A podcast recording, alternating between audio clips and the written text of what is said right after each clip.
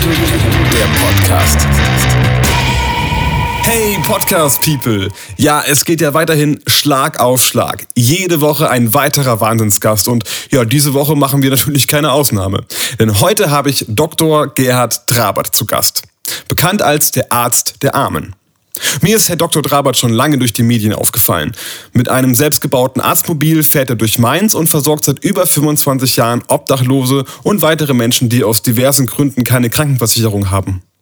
Das allein klingt schon absolut super und ehrenwert. Doch darüber hinaus fliegt Herr Drabert regelmäßig in Krisengebiete, um dort Menschen in Not zu helfen. Egal ob in Lesbos im Flüchtlingscamp oder auch im Irak mitten im Krieg.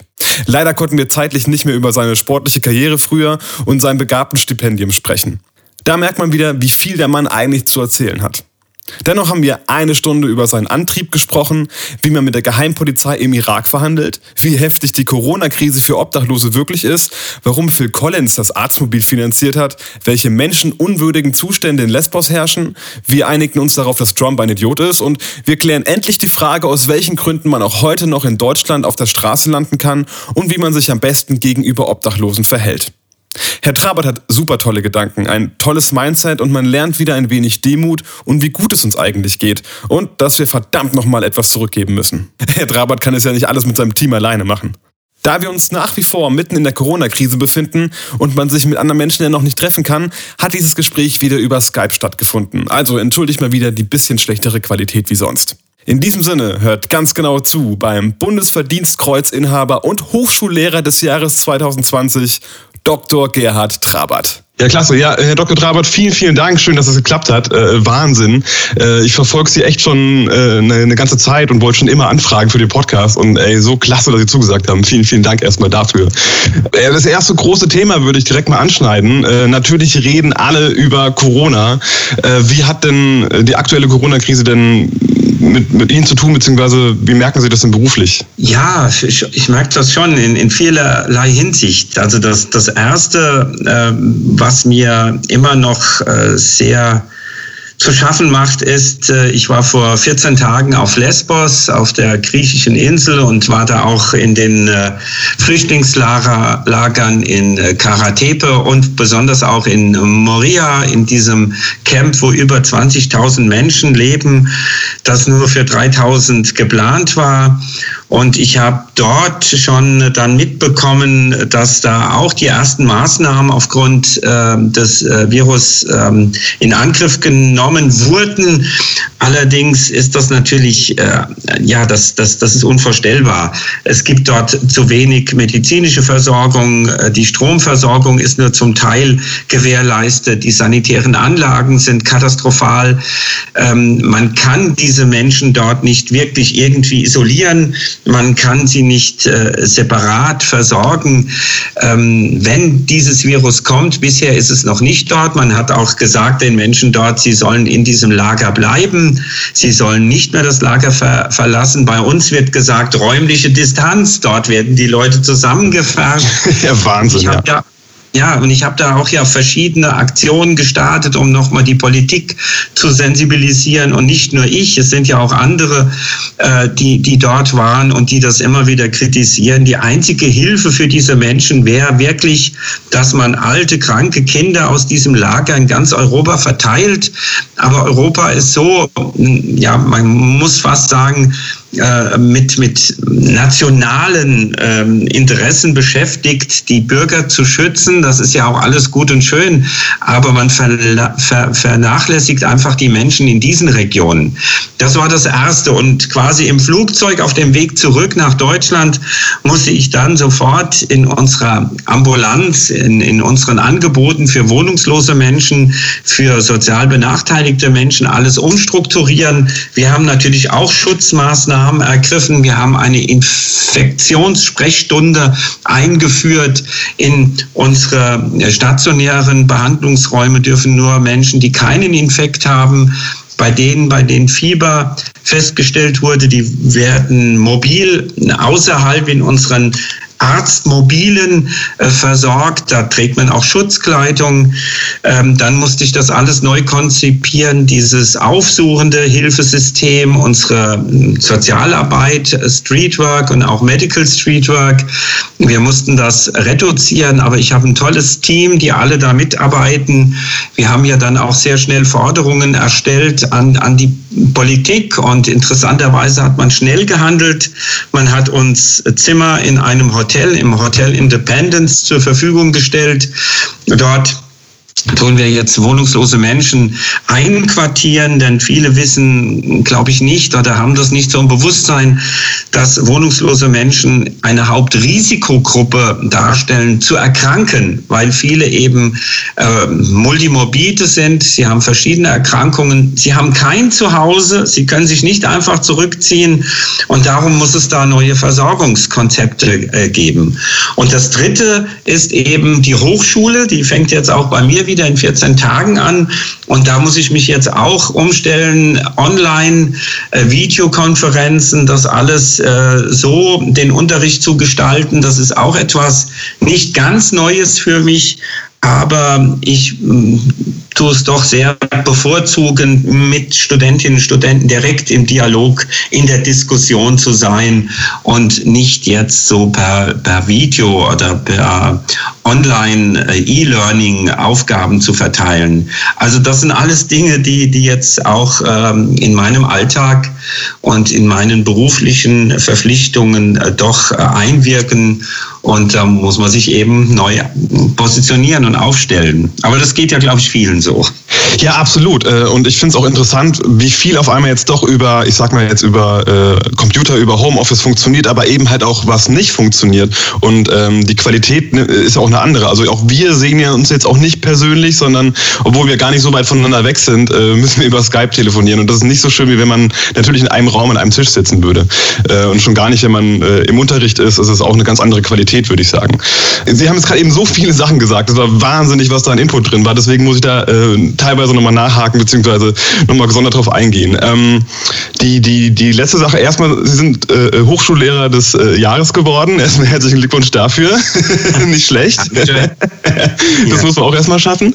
Äh, aber auch auf die ganzen Preise und äh, kommen wir auch noch zu sprechen. Sie sind ja mit Ihrem Arztmobil auf der Straße unterwegs, um, um Obdachlosen medizinisch äh, zu helfen. Und gerade jetzt mit Corona, äh, das letzte, was man gehört hat, ist tatsächlich, dass es Hotels gibt, wo dann Risikopatienten äh, dort Zimmer bekommen können. Können Sie vielleicht was darüber erzählen, was das für ein Projekt ist? Ja, also das ist etwas äh, sehr Positives äh, ja. in dieser Zeit, dass die Politik äh, sehr schnell auf äh, unsere Forderungen hin reagiert hat.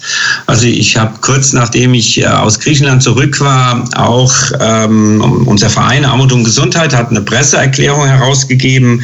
In dieser Presseerklärung haben wir bestimmte Forderungen äh, deutlich gemacht, dass jetzt schnell gehandelt werden muss, dass Menschen, die auf der Straße leben, eben Hochrisikopatienten sind, dass sie kein Zuhause haben ähm, und dass man hier neue Unterbringungsmöglichkeiten schaffen muss. Also das Erste war, dass man die ähm, Notschlafstellen, die für den Winter angeboten wurden, auch hier in Mainz, Container sind das, dass man die eben nicht jetzt schließt. Das war nämlich Ende März wäre das der Fall gewesen. Da hat die Stadt sehr schnell gehandelt und ist unserem Vorschlag und unserer Forderung und Bitte gefolgt. Die Container wurden beibehalten.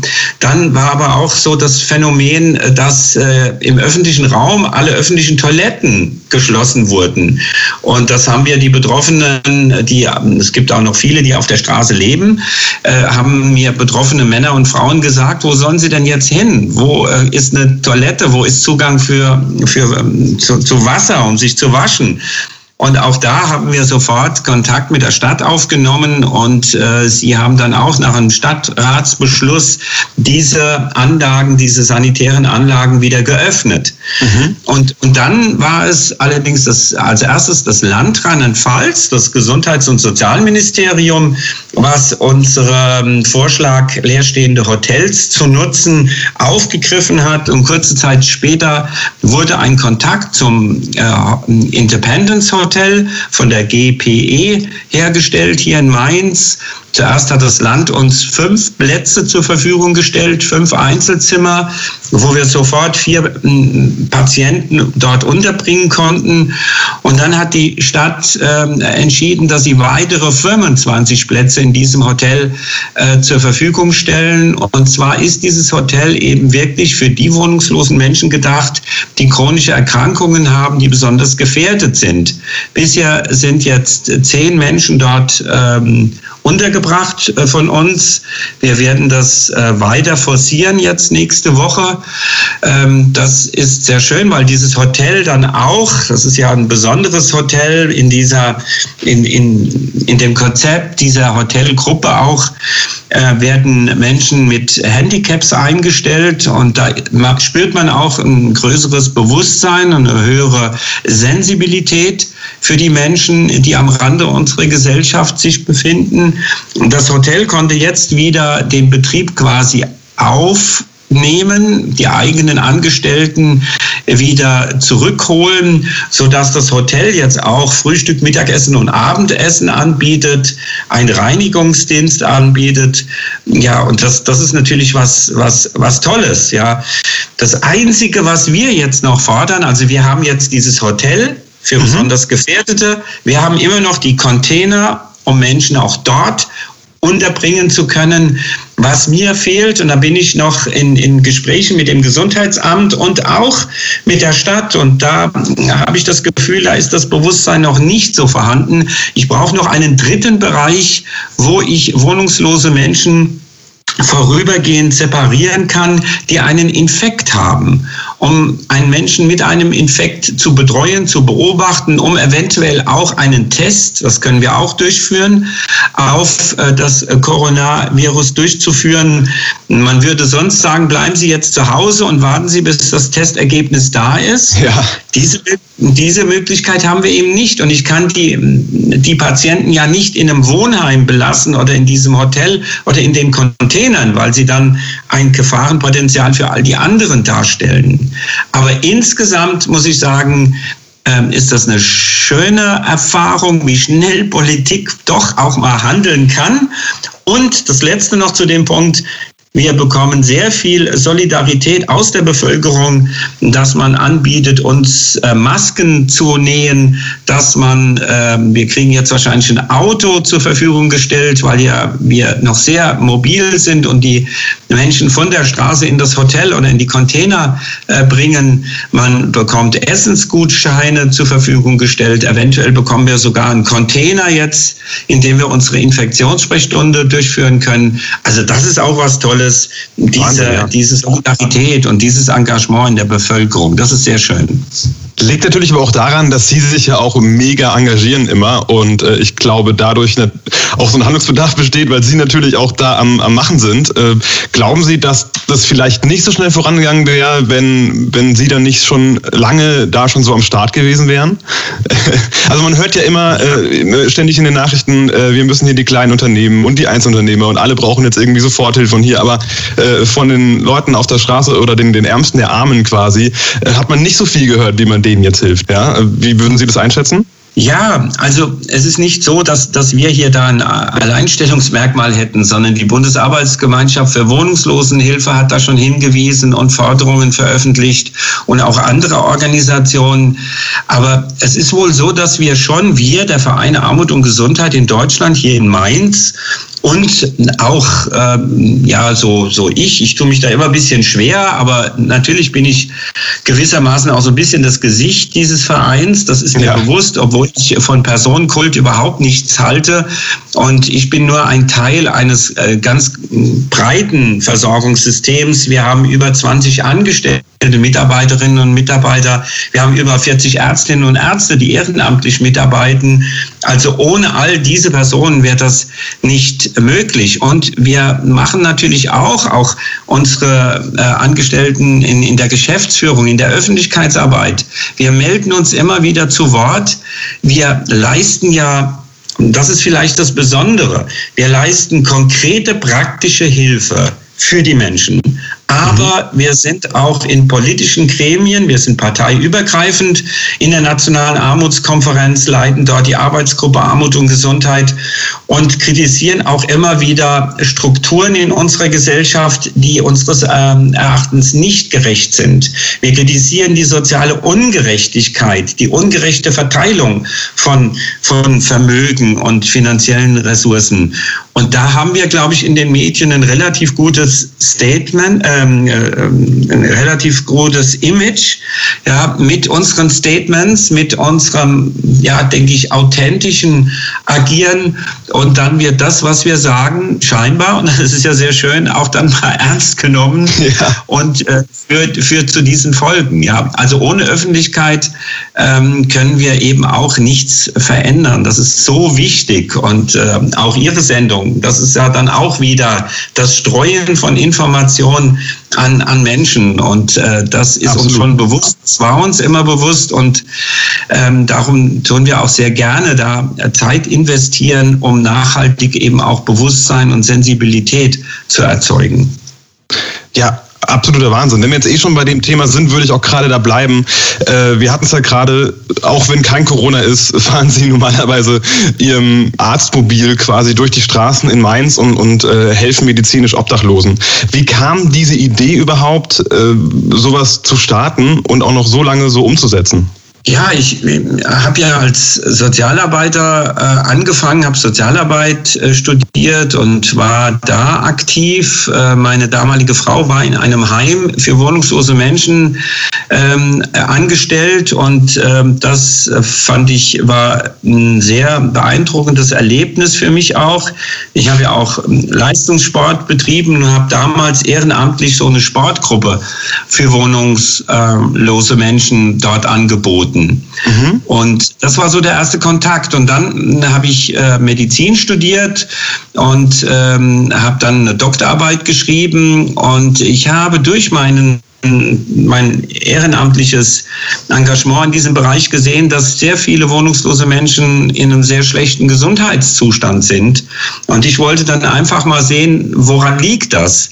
Und in meiner Dissertation ähm, zu diesem Thema habe ich eben herausgefunden, dass sehr viele wohnungslose Menschen nicht den Zugang, schon damals nicht den Zugang zu unserem normalen Gesundheitssystem gefunden haben, weil sie keine Versicherung hatten, weil sie schlecht behandelt wurden, das muss man auch sagen, von, von niedergelassenen Ärztinnen und Ärzten, von Kliniken, da hat sich auch was geändert. Ähm, zum Teil auch, weil sie nicht in ein Sprechzimmer sich äh, setzen wollten, weil sie sich geschämt haben und auch, weil sie zum Teil eben nicht für sich selbst realisiert haben, wie krank sie sind. Und aus all dem ja, also was, was bringt eine wissenschaftliche Expertise, die dann belegt, die Leute sind sehr krank und sie werden nicht richtig versorgt, wenn man dann nicht weitergehend überlegt, was muss jetzt her, um diese Menschen besser medizinisch zu versorgen.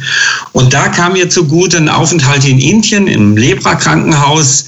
Dort habe ich gelernt, dass die Ärztinnen und Ärzte zu den Lepra-Patienten in die Community, in die Dörfer gegangen sind. Sie haben nicht gewartet, bis der Patient zu Ihnen kommt, sondern hm. Sie sind zum Patienten gegangen. Und dieses Konzept, dieses Aufsuchen, aufsuchende Konzept, das habe ich einfach übertragen und habe es dann angewandt, äh, was die medizinische Versorgung von wohnungslosen Menschen in Deutschland angeht. Und bin zuerst mit dem Köfferchen in die Fußgängerzone mit Streetworkern gegangen. Aber man kann schlecht sagen, machen Sie sich mal frei, ich muss Sie mal abhören, sondern das ist ein da brauchst du einen Schutzraum. Dann ist die Idee mit diesem fahrbaren Sprechzimmer, mit diesem Arztmobil entstanden. Und das haben wir ja auch, das ist ja auch, ähm, ja, wie, wie manchmal so das Schicksal Ideen auch unterstützt, ähm, finanziert von Phil Collins. Ähm, das ist äh, spannend, weil, weil er hat ja dieses Lied Another Day in Paradise, da ja. beschreibt er die Situation einer wohnungslosen Frau. Und er hat damals vor über 20 Jahren 20.000 D-Mark, 200.000 D-Mark dem Deutschen Caritasverband gestiftet für die medizinische Versorgung wohnungsloser Menschen. Wir haben 20.000 bekommen und haben davon dieses Ärzte, erste Arztmobil fahrbare Sprechzimmer angeschafft. Wahnsinn. Und dieses Konzept, dieses Konzept der aufsuchende Hilfe, das haben wir halt, müssen wir leider. Also ich habe ja auch gedacht, das machst du ein paar Jahre und dann werden die Menschen im System auch wieder adäquat versorgt. Das ist leider nicht der Fall, sondern es sind viele andere Gruppierungen, Menschengruppen noch dazugekommen, die nicht krankenversichert sind, die nicht ausreichend versichert sind, die keinen Schutz haben. Ähm, und all das hat jetzt dazu geführt, dass wir, wie gesagt, auch noch so eine Polyklinik ohne Grenzen haben, wo viele Ärztinnen und Ärzte aus anderen Fachdisziplinen mitarbeiten. Also das war jetzt so ein bisschen die Entwicklung und das hat sich sehr, sehr bewährt, diese Form des Angebotes. Und man muss sich auch noch vor Augen halten, also selbst Ihre Doktorarbeit war ja über das Thema. Ja? Also das ist, beschäftigt ja. Sie eigentlich schon gefühlt immer. Woher kommt es? Haben Sie irgendeine Ahnung, woher von immer irgendwie dieses Interesse dafür kam? Andere Menschen machen sich ihr Leben lang nicht über sowas Gedanken. Ja, ich, ich sage ja dann immer, und sicherlich hat mich das auch geprägt, in meiner Kindheit ähm, war ich ja in einem Waisenhaus, aber nicht als betroffenes Kind, sondern mhm. als der Sohn des Erziehers, also als der Privilegierte, der, äh, dem es deutlich besser geht, der äh, teure Geschenke zu Weihnachten, zum Geburtstag bekommt, der eben Eltern noch hat, die sich liebevoll um ihn kümmern. Und dann habe ich festgestellt, dass diese meine Spielkameraden zum Beispiel in der Schule äh, benachteiligt wurden. Sie waren schnell immer die, die bestraft wurden, wenn irgendetwas passiert ist, ohne dass nachgewiesen wurde, dass sie es auch waren. Und das hat mich damals äh, sehr traurig, hilflos, aber auch ohnmächtig gemacht. Ich äh, konnte nichts gegen diese gefühlte Ungerechtigkeit tun. Ähm, dann habe ich selbst noch als, in, in, in der Pubertät und so habe ich mich sehr mit, mit diesen Themen beschäftigt. Natürlich war auch mein Studium der sozialen Arbeit etwas ganz Entscheidendes. Da war ich sehr jung. Als 19-Jähriger habe ich dieses Studium begonnen. Das war die Zeit der Roten Armee-Fraktion, wo politisch ja sehr kontrovers diskutiert wurde. Vieles von dem, was damals diese Terroristen gesagt haben, war inhaltlich richtig. Ihre Kritik, ihr Weg und ihr Vorgehen war falsch. Mhm. Ja, man, bin absolut gegen die Tötung von, von wem auch immer. Aber das, was Sie kritisiert haben an Unrechtsstrukturen, an fehlender Entnazifizierung nach dem Zweiten Weltkrieg, dass es da immer noch Menschen gab, die in führenden Positionen waren, obwohl sie eine bedeutende Rolle im Nationalsozialismus ja. gespielt haben, dass sie auch Versorgungsstrukturen ähm, Meinhoff hat kritisiert in, in ihrer Bambule, in ihrem äh, Buch, äh, wie die Heimerziehung damals konzipiert war. Und vieles von dem war absolut richtig. Und dieses Studium der sozialen Arbeit hat mich sehr äh, politisiert. Äh, ich habe dann schon genauer hingeguckt, was geschieht in unserem Land.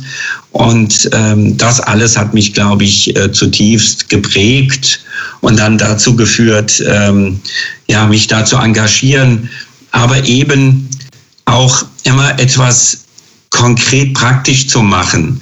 Ich habe mich häufig gefragt, wo sind denn all die 68er, die so laut waren, damals geblieben? Ähm, ich glaube, viele sind dann auch in irgendwelchen guten Jobs, haben sie dann ihr, ihre Einstellung, äh, ihre Ideologie und ihre Ideale verloren. Und das wollte ich eben nie. Deshalb habe ich immer versucht, Praktisches mit konkret Theoretischem zu verbinden. Ja, wunderschön. Das haben Sie auch echt toll gesagt. Auch dieses, Sie waren privilegiert und Sie haben halt auch gesehen, wie es halt auch an vielen Menschen halt nicht so geht. Ähm, würden Sie schon empfehlen, dass man, also das sollte man irgendwie schon mal erlebt haben. Ich meine, das, das prägt den Charakter schon, oder? Wenn man, wenn man auch sieht, dass es Leute gibt, denen es schlechter geht. Ja, ja, natürlich. Ähm, das ist, ähm, das war auch das Thema meiner Diplomarbeit am Ende meines Sozialarbeiterstudiums. Es ging um Selbsterfahrungsversuche und was diese Selbsterfahrung mit einem macht. Und zwar Selbsterfahrung so definiert. Ich hatte das damals im Behindertenbereich durchgeführt. Das, das, das kann, und da wird, glaube ich, vielen ähm, das, das ähm, didaktische Konzept bewusster, sich mal selbst in einen Rollstuhl zu setzen Mhm. Selbst zu erleben, ähm, was es bedeutet, eine Treppe heruntergefahren zu werden. Selbst zu erleben, wenn man die Arme aufgrund einer Spastik nicht benutzen kann, zum Beispiel gefüttert zu werden. Das ist eine ganz andere Form von Lernen. Das ist emotionales Lernen. Ich weiß natürlich immer, ich werde wieder aus diesem Rollstuhl aufstehen können. Aber diese subjektive Erfahrung von Angst, von ausgeliefert sein, von nicht selbstbestimmt etwas machen zu können. Das ist etwas, was ähm, Sie nie durch Theorie vermitteln können. Ich habe dann auch damals schon sechs Wochen in der Obdachlosensiedlung ähm, gewohnt, um zu erfahren, was bedeutet es jetzt am Rande der Stadt, ähm, keine äh, öffentliche Verkehrsanbindung, umgeben von einem Tierheim, einer Autobahntangente und Bahnlinien. Was macht es, wenn man den ganzen Tag diesem Lärm ausgesetzt ist, wenn die Duschen nur im Keller sind? Ja, und, und das erlebe ich ja auch immer bei meinen Auslandseinsätzen. Ähm, zu sehen, ja, dass wir eben nicht der Mittelpunkt der Erde sind, hier in Deutschland, in der reichen Welt, sondern was es alles für, für Leid gibt und ähm, dennoch häufig verbunden mit Lebensfreude und wie schnell wir ja ähm, verfallen in, in Themen, über die wir uns Gedanken machen, wo wir uns aufregen, die nicht wirklich bedeutsam sind. Jetzt muss ich ganz kurz nochmal nachhaken, bevor wir jetzt äh, äh, zu Ihren Auslandsaufenthalten kommen, die auch super interessant sind und allein darüber könnten Sie wahrscheinlich acht Bücher schreiben. Äh, äh, also Sie haben eben noch kurz so beiläufig erwähnt, Sie haben sich selber äh, in so ein Obdachlosenheim quasi so also einquartiert, mehrere Wochen. Äh, also nochmal, also wie, wie alt waren Sie da und, und wie kann man sich das da vorstellen? Das ist ja völlig verrückt. Ja, das, das ist schon, das war auch im Rahmen unserer ähm, Diplomarbeit, Abschlussarbeit für das Sozialarbeiterstudium und ähm, ich habe den Menschen dort dann natürlich schon erzählt, äh, und viele kannten mich von einem Praktikum im Jugendamt. Und da war ich häufig in dieser Siedlung ich habe Ihnen erzählt, dass wir einfach mal jetzt selbst am eigenen Leib erfahren wollen, äh, was es bedeutet, dort zu leben. Und das fanden viele der Betroffenen, der wirklich betroffenen Menschen auch äh, sehr gut, dass man nicht über sie redet und dass man mit ihnen redet und dann eben auch diese diese Lebenserfahrung in diesem Setting, in diesem Lebensraum äh, zu sein, mit ihnen teilt. Ich habe zum Beispiel damals eine Bewerbung mit meiner Vita verschickt und mit der Anschrift dieser Obdachlosensiedlung.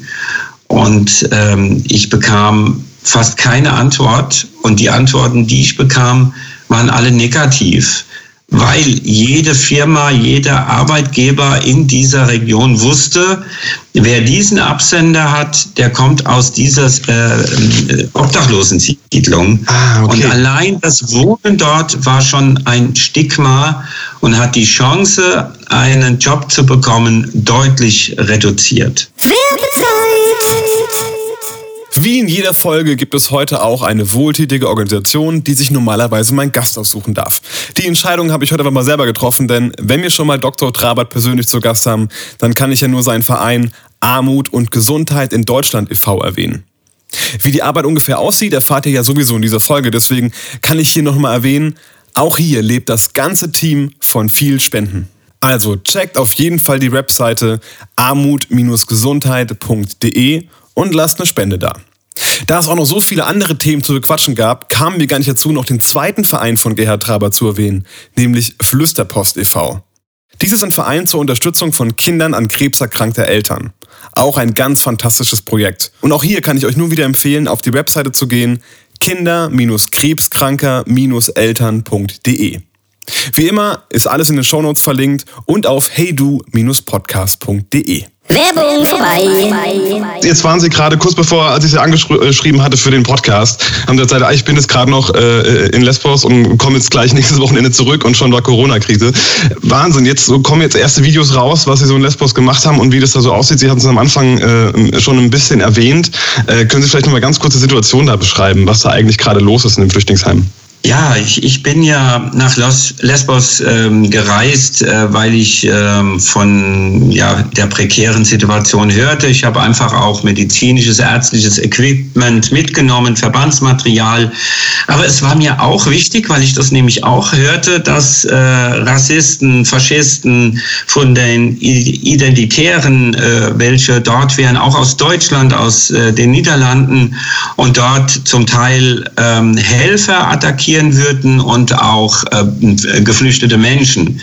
Und das hat man mir auch bestätigt. Ähm, aber als ich dort war, äh, waren, wurden wohl alle jetzt von der Insel dann auch wieder ähm, verbannt quasi, ja, diese Rechtspopulisten. Und die sind extra dahin gefahren. Also äh, die sind extra dahin gefahren, um um, um äh, weil, weil sie wussten, dass jetzt wieder mehr Menschen über die Ägäis durch die fatale Politik von Erdogan äh, fliehen würden, um deutlich zu machen, ihr seid hier nicht erwünscht und haben darauf gesetzt, dass die griechische Bevölkerung da auch mitspielt. Ähm, und das ist eben nicht der Fall. Auch unter der griechischen Bevölkerung gibt es, wie in allen Ländern, Nationalisten und Rassisten und auf dieser Insel, aber die überwiegende Mehrheit ist äh, eben weiterhin pro eingestellt, also für die geflüchteten Menschen da. Ich habe auch an einer Demonstration am, am Schluss meiner, meines Aufenthaltes in Mytilene teilgenommen. Das ist die größte Stadt auf Lesbos. Da haben über 500, 600 äh, meistens junge Griechen teilgenommen, wo wir gegen Rassismus eben demonstriert haben. Also das war mir auch ganz wichtig, aber auch das Konkrete. Und dann war ich eben in dem Karatepe-Camp, da sind Familien, geflüchtete Familien untergebracht und durfte dort Fabiola Velasquez, eine chilenische Physiotherapeutin kennenlernen, die dort tolle Arbeit leistet. Ähm, da denken auch viele nicht daran, denn, denn viele der geflüchteten Menschen haben eben aufgrund von traumatischen Erlebnissen ähm, Splitter, Bombensplitterverletzungen, Explosionsverletzungen, Schussverletzungen, äh, Lähmungen sind zum Teil querschnitts- oder halbseitig gelähmt. Und sie gibt diesen Menschen durch ihre Physiotherapie, durch ihre Bewegungstherapie wieder einen Mut, ja, Mut zurück, dass sie trainieren und dass sie vielleicht dann wieder selbstständig gehen können. Ähm, da habe ich sie äh, etwas medizinisch unterstützt, hatte dann auch noch Kontakt zu einer Organisation Medical Volunteers International mit Sitz in Hamburg. Die haben aber gerade nicht in Moria arbeiten können, weil die Situation so ungewiss war. Wie gesagt, es gab ja auch Übergriffe auf Helfer. Es wurde auch eine Schule wohl angezündet für geflüchtete Menschen. Man hat die Täter bisher nicht finden können, aber es ist schon auffällig, dass das genau in dem Zeitraum passiert ist, wo sehr viele Rassisten wohl auf dieser Insel waren. Wie gesagt, auch Deutsche von den Identitären. Und äh, da ist auch viel Verbandsmaterial wohl verbrannt. Das konnte ich dann dieser Organisation zur Verfügung stellen. Und dann war ich auch noch in diesem Camp, in diesem berüchtigten Camp äh, für 3000 Menschen konzipiert. Jetzt leben über 20.000 dort mit Fabiola, weil sie auch dort Patienten betreut hat. Und wir haben dann nach diesen Patienten geschaut. Aber das war einfach un unglaublich. Ja, das, das kann man auch in Bildern nicht ausdrücken. Dieses dicht gedrängte, wahrscheinlich bis zu 8000 Kinder, die zum Teil eben apathisch auch dort sitzen, traumatisiert von der Flucht, von den Erfahrungen in ihrer Heimat in Syrien, im Irak. Und nur ein Teil ist mit Strom und Wasser versorgt dort. Es werden dann äh, Feuerstellen, es wird Feuer gemacht, um sich zu wärmen, um kochen zu können. Kurz nach meiner, meinem Aufenthalt gab es einen Brand in diesem Camp und zwei Kinder sind wohl verbrannt. Oh nein. Ja, ja und, und das ist halt einfach, es ist unglaublich. Die sanitären Anlagen reichen überhaupt nicht aus für diese Menge an Menschen. Ähm, es gibt nicht genügend zu essen, nicht genügend Wasser. Die medizinische Versorgung ist äh, absolut rudimentär. Ja, und, und das, ja, und, und die, und Europa, Deutschland reagiert nicht. Jetzt heißt es, dass doch endlich nächste Woche ein paar ähm, unbegleitete Kinder und Jugendliche aufgenommen würden in Europa, äh, das reicht nicht. Äh, ich meine, das, das muss jetzt endlich geschehen, aber ja. wir müssen solche Lager wirklich auch auflösen und in ganz Europa verteilen. Es ist doch für uns logistisch überhaupt kein Problem, die Menschen, Tausende hier aufzunehmen. Man kann sie ja auch in Quarantäne setzen, um sicher zu sein, dass sie nicht äh, das Virus hier verbreiten. Ähm, das, das kann man ja alles. Aber sie dort zu belassen, das bedeutet, sehenden Auges äh, zu akzeptieren, dass dieses Virus sich in diesem Camp äh, irgendwann befinden wird, dass es rasend schnell um sich greifen wird und dass wahrscheinlich Hunderte, wenn nicht Tausende Menschen dann sterben werden. Woran glauben Sie, dass, dass das noch nicht gemacht worden ist? Also warum, warum handelt die Politik nicht in dem Fall? Das ist eine gute Frage. So richtig verstehe ich es nicht. Ja. Ähm, es ist ignorant. Es ist, äh, keiner kann sagen, ach, das haben wir nicht gewusst, sondern sie wissen es. Man, man möchte immer eine gemeinsame europäische Lösung finden. Das ist aber momentan nicht möglich. Wenn Sie die Entwicklungen in der Tschechei, in Polen oder jetzt Orban in Ungarn äh, sehen, der sich ja von einem, ja, das ist ja alles ein Weg in eine Diktatur, ja. was, was in Ungarn geschieht. Dass diese Länder äh, das ist ja auch jetzt vom Europäischen Gerichtshof festgestellt worden, äh, rechtswidrig es abgelehnt haben, geflüchtete Menschen aufzunehmen.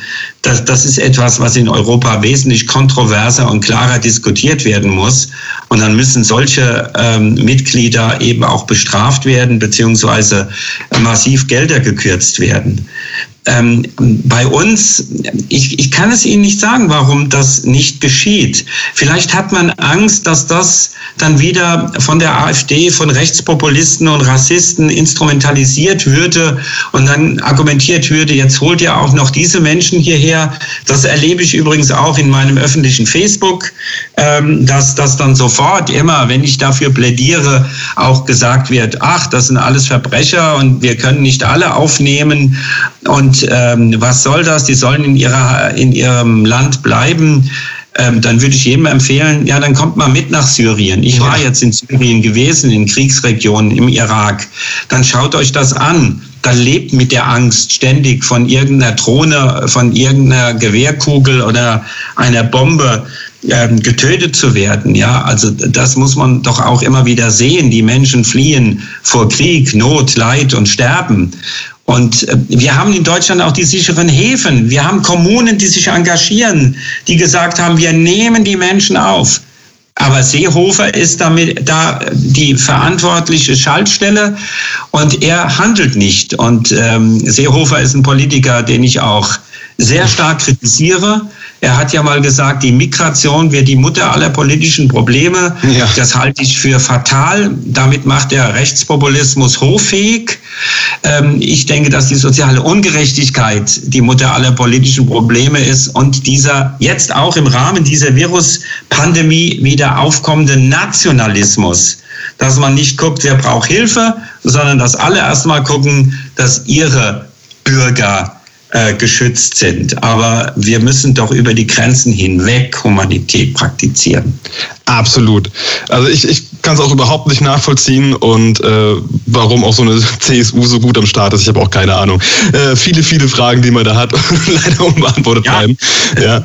Man, muss wirklich, und ich finde, das kann man auch mal fragen, was bedeutet dieses C noch in den ja. C-Parteien und was bedeutet aber auch das S noch äh, bei den Sozialdemokraten? Mhm. Ja, also sie sind in der äh, Regierung und sie müssten jetzt handeln. Es ist weder sozial noch christlich und schon gar nicht christlich sozial, was dort momentan geschieht. Absolut. Jetzt kann man schon auch ein paar Videos und ein paar Bilder äh, gerade bei Ihnen auf der Facebook-Seite sehen, ähm, wie, wie das da zum Beispiel im, im Moria-Camp so ein bisschen aussieht. Und man kriegt wahrscheinlich nicht annähernd den Eindruck, äh, wie es halt wirklich da ist. Jetzt stelle ich mir vor, wie wenn ich jetzt da wäre und ich wäre wahrscheinlich zumindest die ersten Tage so schockiert von der Situation oder wenn Sie mitten im Krieg im, im Irak sind und da Leuten helfen. Wie schaffen Sie es, äh, die ja, Angst um das eigene Leben mit Sicherheit auch teilweise äh, so auszublenden und dort zu funktionieren? Unternehmen, um dort zu helfen und auch noch medizinische Leistungen äh, zu verbringen? Also einmal, ich äh, sehe die Situation schon mit viel Respekt. Ja, also ich bin nicht naiv. als ich im, im Irak war, in Mosul, in der Endphase der Kämpfe gegen den IS. Wir hatten dort mit der Hilfsorganisation CADUS so ein Trauma Stabilization Point. Natürlich, wenn man dann als erstes eine schusssichere Keramikweste bekommt, einen äh, Helm und äh, eine Gasmaske, dann äh, tut man nochmal tief ein- und ausatmen. Aber äh, dennoch finde ich, ist es wichtig, auch da Solidarität zu zeigen. Und ich war ja auch mehrmals in, in, in Syrien, in Nordsyrien, in der Rojava-Region, wo die Kurden dort eine basisdemokratische Gesellschaftsordnung aufgebaut haben, über die wir jetzt auch überhaupt nicht mehr hier reden. In diese Region ist der NATO-Partner Türkei völkerrechtswidrig einmarschiert, hat dort ähm, gewütet, ja, äh, Zivilisten getötet, Kinder, Krankenhäuser in Gerispi haben wir ein Krankenhaus unterstützt mit einem Brutkasten, einem Inkubator. Das Krankenhaus wurde von der türkischen Armee und von den Dschihadisten, die auf Seiten der türkischen Armee äh, kämpfen, äh, verwüstet. Ja, also das, das ist unglaublich, was da geschieht. Aber zu Ihrer Frage zurückzukommen, ähm, ich habe ja dann eine Rolle. Und ich versuche mich auf diese Rolle, auf diese Aufgabe zu konzentrieren. Ich bin dort als Arzt. Und ich versuche dann eben auch zu funktionieren als Arzt. Ähm, meistens klappt das auch. Äh, es wird schwieriger, und das ist ja auch natürlich, wenn ich dann zurückkomme, dann ist das fast wie so ein Flashback zu überlegen, wo warst du, was hast du erlebt? Und dann kommt so die Zeit der Verarbeitung. Und da ist es natürlich wichtig, Freunde zu haben, Menschen, mit denen man darüber reden kann. Für mich ist es aber auch wichtig, dann in die Natur zu gehen, zu joggen, um einfach dann auch mal die Seele ankommen zu lassen. Denn solange ich in diesen Krisenregionen bin, versuche ich das schon etwas auszublenden. Aber zu Hause, und das ist ja auch wichtig, geht es darum, auch das Erlebte und Gesehene dann äh, versuchen zu verarbeiten, was, was da passiert ist. Ich kann mir das nicht wirklich vorstellen. Also, aber wahrscheinlich, wenn man in, in so einer Extremsituation ist, dann funktioniert man und ist wie so in, in so einem Tunnel und später hat man dann Zeit, da wieder sich so ein bisschen zu entspannen, mehr oder weniger. Äh, also wirklich absolut Wahnsinn. Ich, auch eine Geschichte ist mir äh, im Kopf geblieben, als ich mich mit ihm beschäftigt habe. Als sie im Irak waren, haben sie ein, ein kleines Mädchen beschützt und das von der äh, und sogar mit der dortigen Geheimpolizei mehrere Tage verhandelt, äh, um, um sie nicht ausliefern zu, zu müssen. Kann, können Sie das vielleicht noch mal kurz äh, erzählen und wie, wie kommt man auf die Idee, mit der Geheimpolizei vor Ort zu verhandeln? Also nicht nur ich war es, sondern ja. auch ein, Kollege von mir, ein ärztlicher Kollege aus Berlin. Ähm, wir, es ging darum, das Mädchen heißt Kadeshia und sie war ähm, fünf Jahre alt und die Tochter von äh, Tschetschenen, die auf Seiten des IS, des Islamischen Staates, dort in Mosul gekämpft haben. Die Mutter und der Vater wurden getötet und dann hat man uns dieses Mädchen gebracht und hat gesagt, äh, untersucht es, äh, wenn es gesund ist, dann übergeben wir es der irakischen Geheimpolizei, denn dieses Mädchen ist ja potenzielle Terroristin. und mein Kollege, der schon wesentlich länger dort äh, war und tolle Arbeit geleistet hat, der hat mir dann erzählt, äh, dass äh, sie jetzt schon öfters Kinder, unbegleitete Kinder, also Kinder, deren Eltern nicht mehr da waren, äh, dass sie die untersucht hätten und dann hieß es, ähm, die werden irgendwo hingebracht. Und das wäre auffallend gewesen, dass bei Nachfragen nie geschildert wurde, wohin. Und dann haben wir äh, beschlossen, wir lassen das jetzt nicht mehr zu, sondern wir berufen uns auf internationales Recht. Und das bedeutet, unbegleitete Kinder müssen einer internationalen Hilfsorganisation übergeben werden. UNICEF oder Save the Children. Mhm. Und da hat man uns dann gesagt, nee, äh, ihr habt das gar nicht zu entscheiden, wir entscheiden. Und dann haben wir gesagt, okay, abgesprochen in unserem Team, wenn ihr das nicht so macht, dann hören wir sofort mit unserer Hilfe hier auf. Da hat man uns nicht ernst genommen. Dann haben wir äh, aber äh, angefangen, unser Equipment zusammenzupacken. dann hat man uns ernst genommen und hat gesagt, äh, stopp, okay, wir können ja nochmal reden.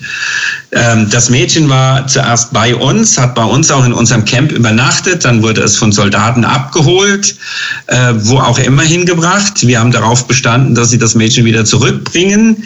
Sie haben es uns dann auch zurückgebracht und wir haben dann verhandelt mit ähm, irgendwelchen Generälen und mit Leuten vom Geheimdienst. Ähm, wir sind aber da äh, klar geblieben, haben gesagt, nee, äh, nur wenn wir dieses Kind einer internationalen Hilfsorganisation übergeben dürfen, dann werden wir hier weiter medizinisch arbeiten.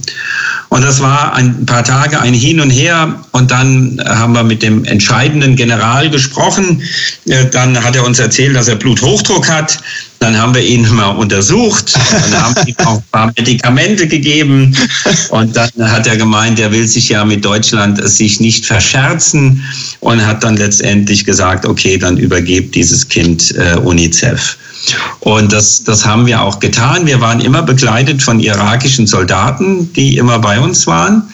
Und das Schöne war, also neben diesem wirklich Magic Moment, Kadesha dann einer äh, Sozialarbeiterin übergeben zu dürfen von UNICEF, ähm, war das schöne Erlebnis, als wir das getan hatten, haben die irakischen Soldaten quasi mit uns gefeiert weil sie mussten, sie mussten vorher auch ihre Befehle natürlich erfüllen und konnten nicht als ähm, dann auch das Mädchen abzuholen, wieder herzubringen, immer uns zu begleiten, ähm, hoch bewaffnet immer.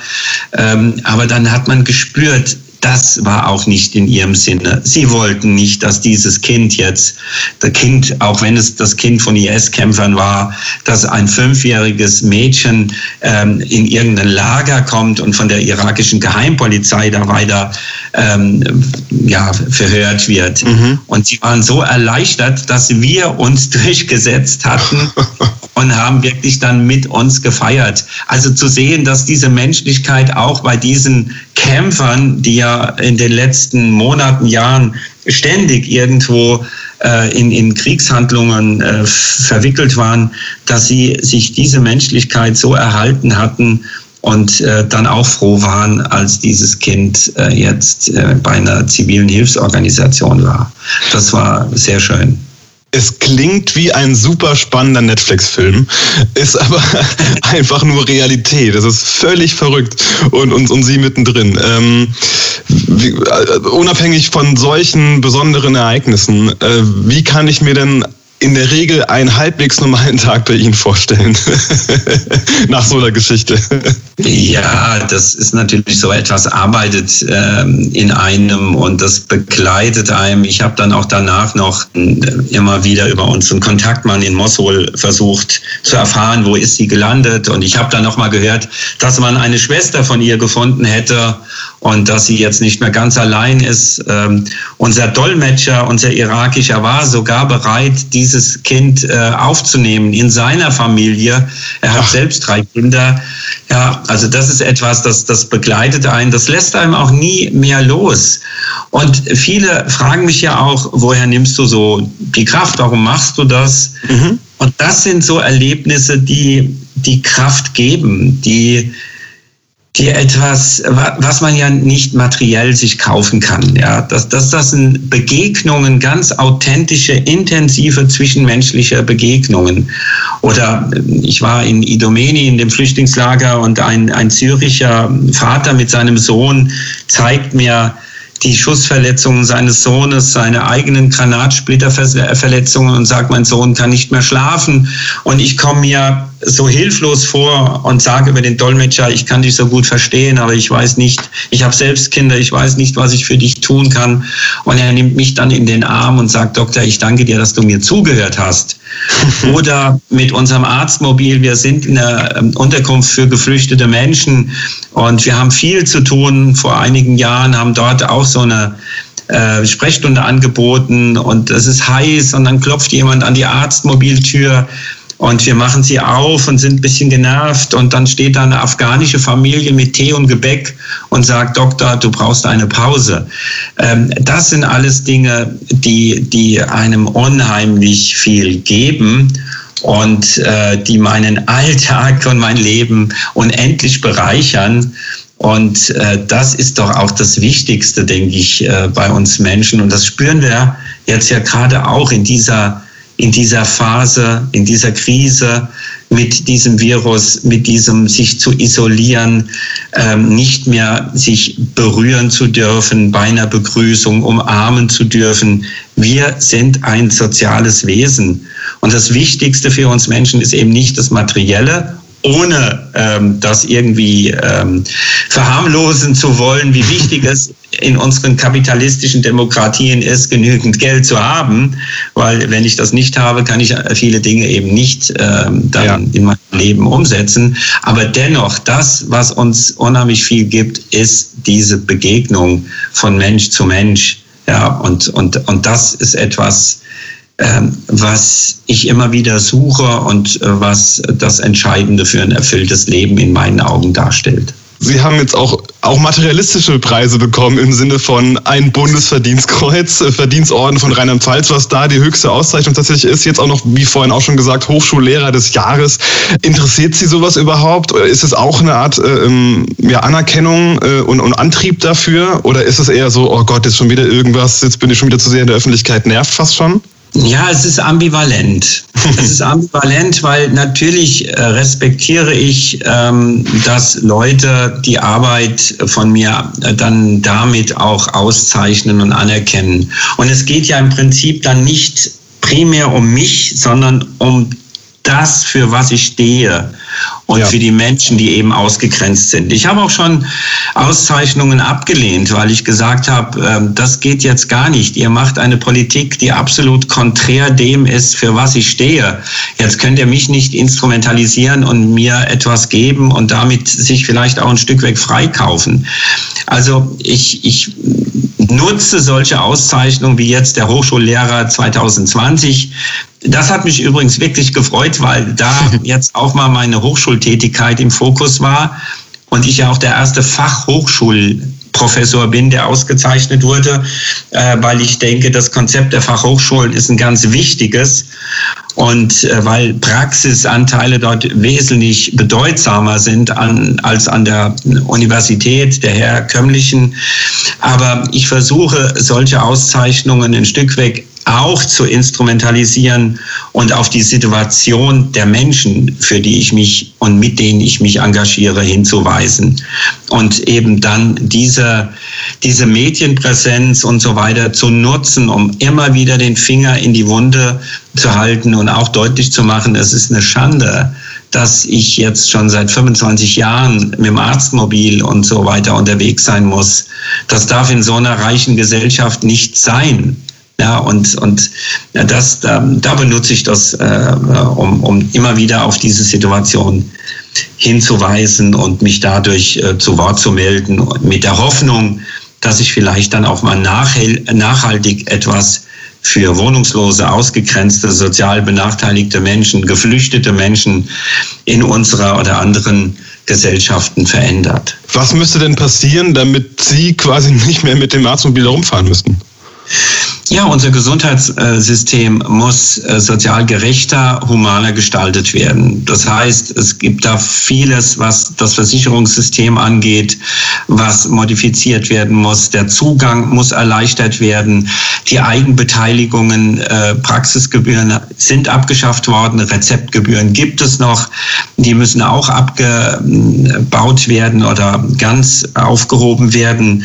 Ähm, wenn jemand ähm, von Arbeitslosengeld II von Hartz IV leben muss, dann hat er äh, 16, 17 Euro für Gesundheit pro Monat zur Verfügung in diesem Budget.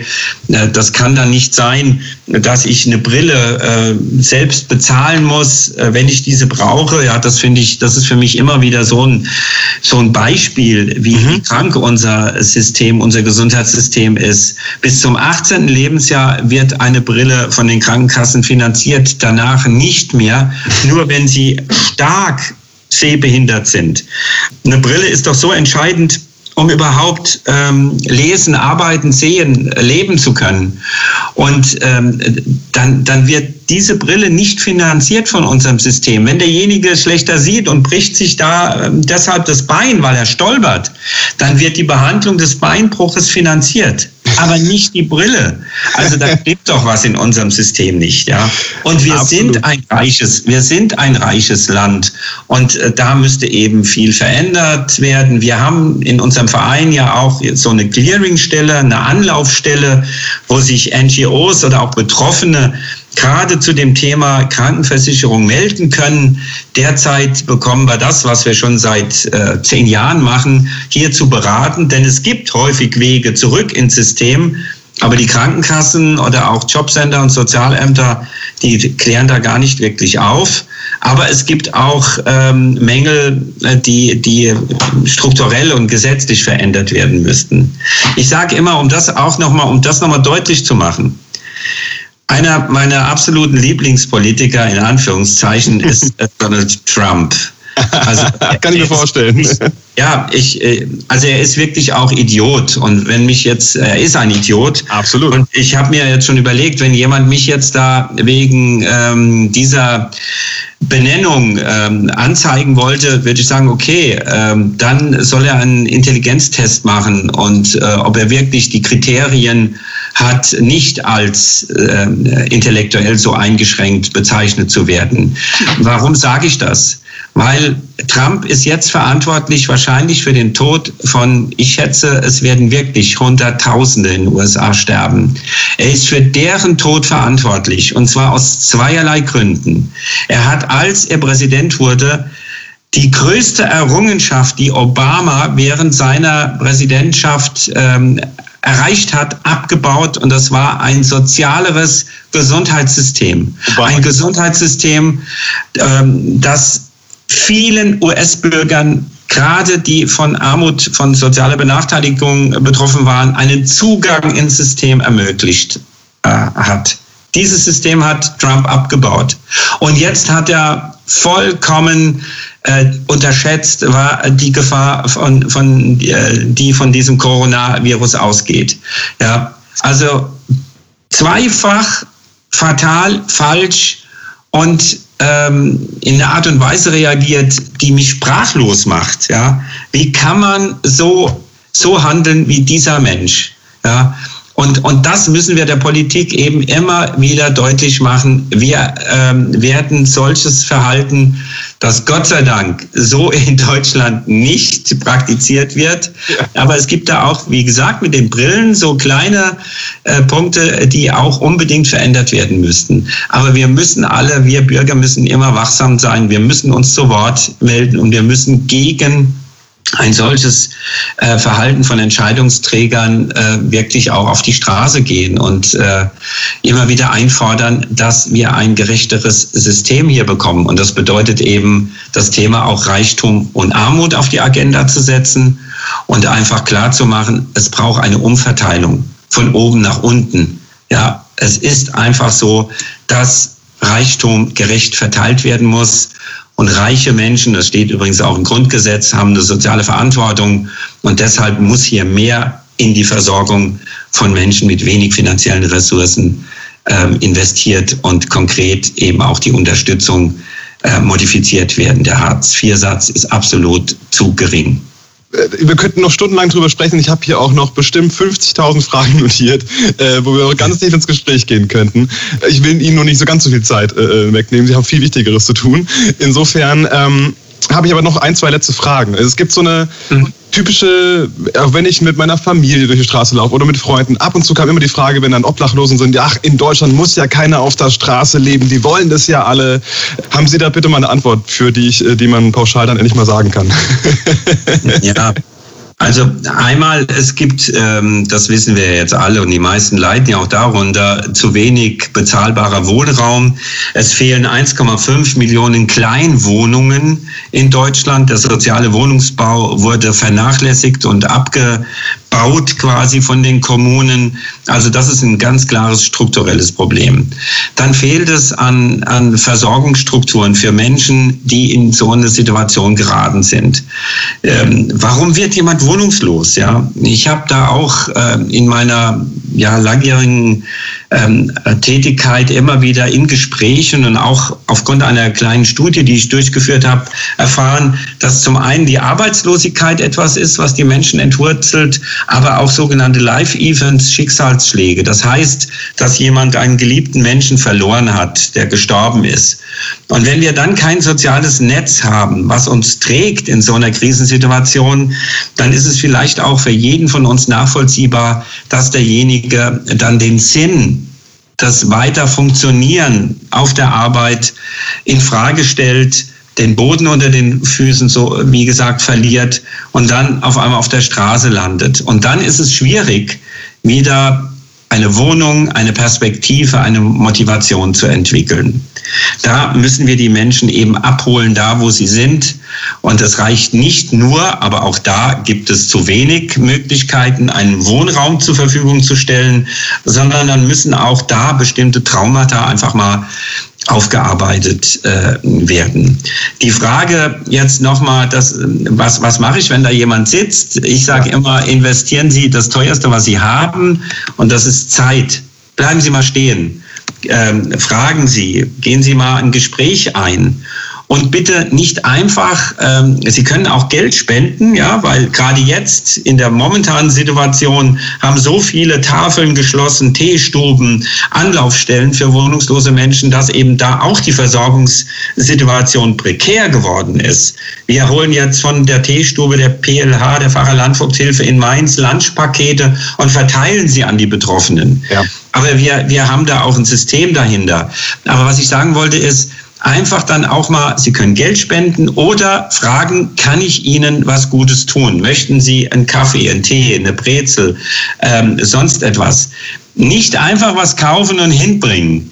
Weil da mache ich die Erfahrung, dass mir häufig auch die Betroffenen sagen, wenn ich mal frage, soll ich Ihnen einen Kaffee oder was holen, dass sie mir sagen, oh Doc, ich habe heute schon 20 Kaffee und 15 Brezel bekommen. Ich hätte ja gern mal ein belegtes Brötchen und einen Tee. Ja, auch da einfach die Menschen ernst nehmen, nachfragen.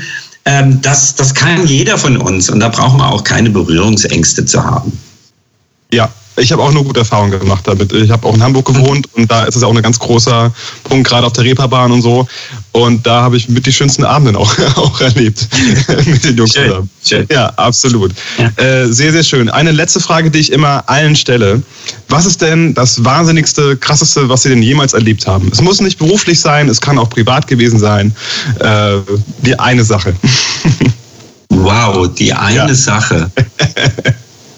Das ist jetzt. Gerade bei Ihnen äh, nicht leicht, kann ich mir gut vorstellen. Ja. Also, was wirklich ein Magic Moment war, und das ist jetzt mal was ganz anderes. Ähm, das ist ein sehr schönes Erlebnis gewesen. Ähm, ich war in Grönland. Ähm, ich war schon mehrmals in Grönland. Viele wissen nicht, dass in Grönland die höchste Kinder- und Jugendsuizidquote der Welt ist, weil die Menschen dort ihre Identität verlieren. Aber was mich unheimlich beeindruckt hat, ähm, war, wir waren, ich war im Winter dort mit einem Inuit, war ich unterwegs, ähm, Schlitten, ähm, mit dem Schlitten gefahren, Schlittenhunde. Es war kalt, aber die Natur ist einfach in Grönland wunderschön. Und ähm, wir, er ist dann mit mir, das war so ein Ausflug, den, den ich dort mal gemacht habe. Wir sind an so eine Anhöhe mit Blick auf das Eismeer gefahren. Es war absolut ruhig. Man hat nur ab und zu gehört, wenn sich ein Eisberg gedreht hat. Absolute Ruhe. Und dann hat er angefangen zu singen. Wir konnten uns, er kannte kein Englisch und ich kein äh, Grönländisch. Und er hat einfach gesungen. Und das war so ein schöner Moment. Ja, das war so im Einklang mit dieser anderen Kultur und mit dieser Natur zu sein. Das hat mich unheimlich bewegt. Und wir haben uns da nur noch danach angeschaut, umarmt und sind dann zurückgefahren. Eine sehr, sehr schöne Geschichte.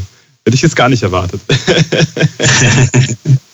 ja. Äh, so, so ein paar Mini-Mini-Fragen, die man mit einem Wort immer beantworten kann zum Schluss. Fragen und zwar, haben Sie denn ein Lieblingsmusikalbum? Also Al Album, ich mag äh, Sting und äh, ich mag viele Lieder von ihm und eines meiner Lieblingslieder von Sting ist Fragile. Ihr Lieblingsbuch? Im Westen nichts Neues von Remarque. Gucken Sie überhaupt Serien? Also haben Sie eine Lieblingsserie? ja, ich gucke schon auch Serien. Ich gebe zu, das brauche ich manchmal zur Entspannung. Momentan schaue ich mir Timeless an. da geht es ja darum, dass man mit so einer Zeitmaschine in die Vergangenheit reisen kann. Das gab es schon früher einmal, äh, als ich noch Kind war, da hieß es Time Tunnel. Äh, ich finde das immer faszinierend, so ähm, Geschichte dann in, in solchen Serien in der Vergangenheit so mit, mit der Neuzeit im, im Dialog zu sehen. Mhm. Und dadurch dann ein Lieblingsfilm? Im, ähm, einer flog übers äh, Kuckucksnest. Ah, ist ein, von Jack Nicholson ist ein toller Film und äh, das ist einfach äh, ja grandios. Ja, Wahnsinn. Äh, vielen, vielen Dank für dieses ganz, ganz, ganz tolle Gespräch. Äh, da war so viel Inhalt drin. Äh, Wahnsinn. Ich, ich wünsche Ihnen nur alles Gute und vielen Dank, dass Sie diese Arbeit machen. Wirklich, ganz ehrlich. Fand ich wirklich großartig. Dankeschön. Ich danke Ihnen. Es war ein schönes Gespräch mit Ihnen. Ich danke Ihnen. Ach ja, das war's schon wieder. Tausend Dank fürs Zuhören und mega, dass du so lange da dran geblieben bist. Natürlich möchte ich dich am Ende auch daran erinnern, dass man den Podcast bei allen Anbietern auch direkt abonnieren kann. Alle detaillierten Infos zu den Folgen gibt es auf der Webseite heydu-podcast.de und auch überragend wäre es, wenn du mir auf Instagram folgen würdest und auch da einfach heydu Podcast bei Instagram eingeben. Vielen, vielen Dank nochmal und in diesem Sinne dir noch eine schöne Zeit und bis zur nächsten Folge.